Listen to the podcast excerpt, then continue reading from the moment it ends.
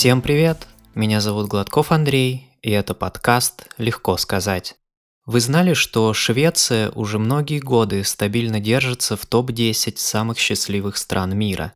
Да, мы не шведы, и их рецепт счастья полностью скопировать нам не удастся. У нас другой менталитет, другая культура, другая история, да другая погода в конце концов – но все же я уверен, что если мы захотим, то в любой культуре сможем найти для себя что-то полезное, что улучшит нашу жизнь.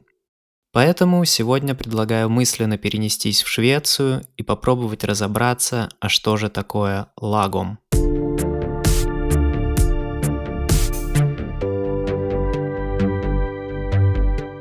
Если очень сильно упростить, то лагом – это философия умеренности – не слишком много, не слишком мало, а ровно столько, сколько нужно. Золотая середина.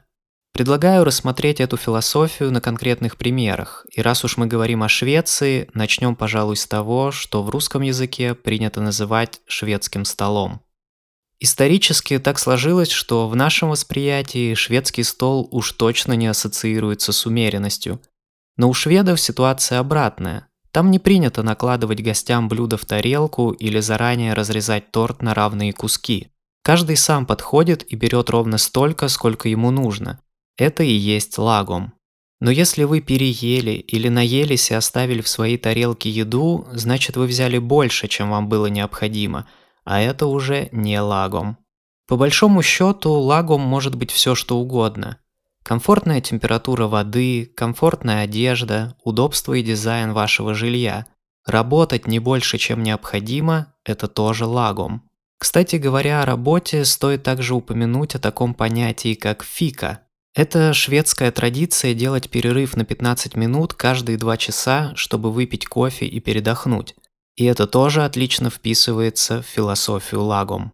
В общем, как вы поняли, лагом применим ко всем сферам жизни, в которых вы хотели бы достигнуть баланса, подходящего конкретно вам. Можно сказать, что данная философия вместо вопроса «счастлив ли я?» рекомендует задавать вопрос «доволен ли я своей жизнью?». И хоть это не взаимоисключающие вещи, путь к такому абстрактному понятию, как счастье, может оказаться очень длинным и требующим больших усилий и, возможно, разочарований. В то время как в данный момент, проанализировав свою жизнь, мы можем с удивлением обнаружить, что у нас есть все необходимое, и это осознание, в свою очередь, может принести нам то самое счастье. Ведь, как мы помним, Швеция входит в топ именно самых счастливых стран мира.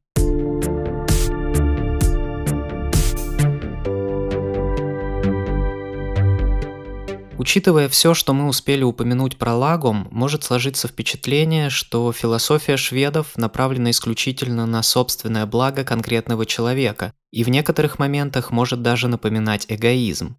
Но это ошибочное впечатление, потому что мы с вами рассмотрели пока только одну сторону вопроса. И для полноты картины самое время упомянуть о том, откуда лагом берет свои корни. И для этого мы перенесемся во времена викингов. Слово «лагом» произошло от словосочетания «лагет ом», что означает «передавать по кругу». Собственно, викинги передавали по кругу рог с медовухой, и каждый должен был отпить столько, сколько ему нужно, но при этом, чтобы хватило остальным. Так что для лучшего понимания Швеции обязательно стоит упомянуть, что по принципам лагом живут не только отдельно взятые люди, но и шведское общество в целом. За многие годы исследования данной философии принципы лагом стали для шведов не просто правилами жизни, а одной из основ национального характера. Тому, как шведы поддерживают идеи справедливости и равенства, большинство стран может только позавидовать. Высокий уровень социальной ответственности, естественно, привел шведов к высокому уровню жизни. Брать ровно столько, сколько нужно, оставляя другим – это работает.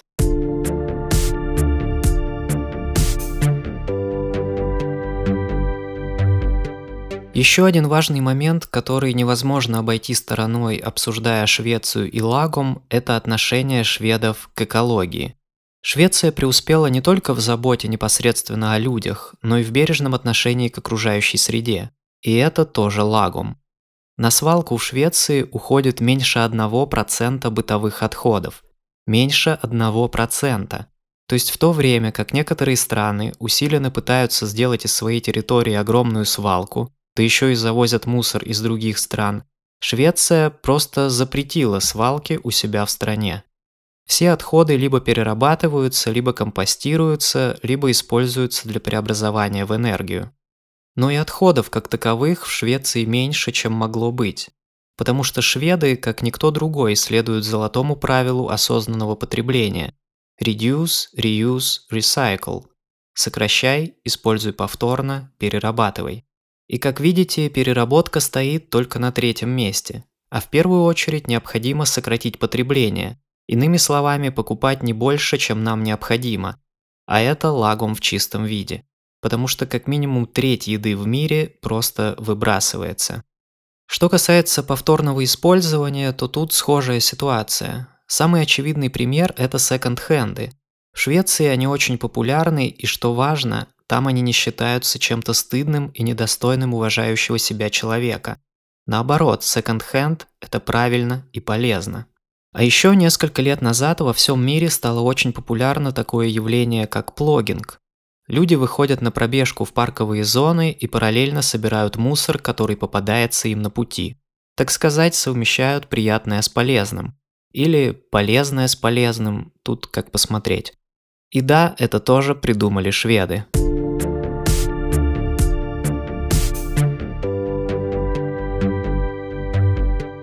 Следование философии лагум и вытекающего из нее уважения как к отдельно взятым людям, так и к обществу в целом привело шведов к равноправию.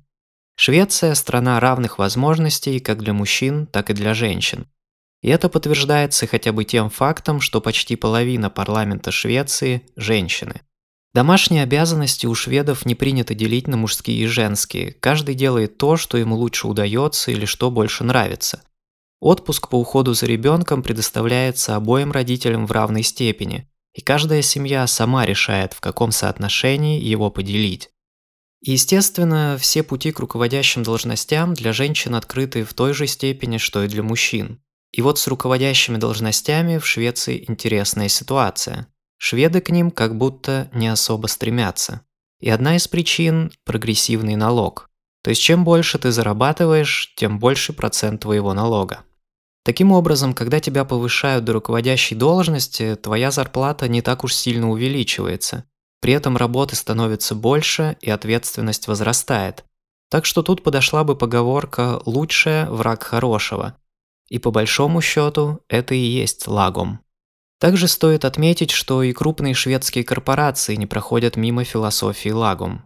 В частности, IKEA запустила проект Life Lagom, где рассказывает о том, как не отказываться от того, что доставляет вам удовольствие, но в то же время не потреблять лишнее и беречь природные ресурсы.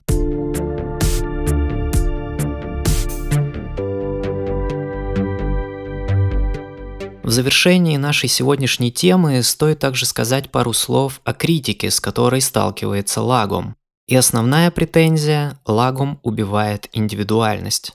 Вообще, когда речь заходит о скандинавских странах, часто всплывает такое понятие, как закон Янте. Это такой свод правил вымышленного города, который был сформулирован в романе «Беглец пересекает свой след». И первое правило этого закона гласит «Не думай, что ты особенный». И вот некоторые утверждают, что философия лагум – это и есть закон Янте, который ради социального равенства старается задавить проявление индивидуальности каждого отдельного человека. Но согласитесь, это звучит как крайность, а лагум – это противоположность крайностям. Это баланс между благом отдельного человека и благом общества в целом. Но не шаблонный баланс одинаковый для всех, а индивидуальный баланс, который подходит конкретно вам. Я надеюсь, вы понимаете, что целью сегодняшнего выпуска не было показать, что вот у них там хорошо, а у нас плохо. Но в некоторых вопросах социальной жизни Швеция достигла определенных успехов, и сегодня мы просто рассмотрели один из факторов, который на это повлиял. Ну и закончим, как всегда, цитатой. И так как сегодня мы говорили о Швеции, пусть это будет шведская пословица. Тревожные мысли создают маленьким вещам большие тени. Пока-пока.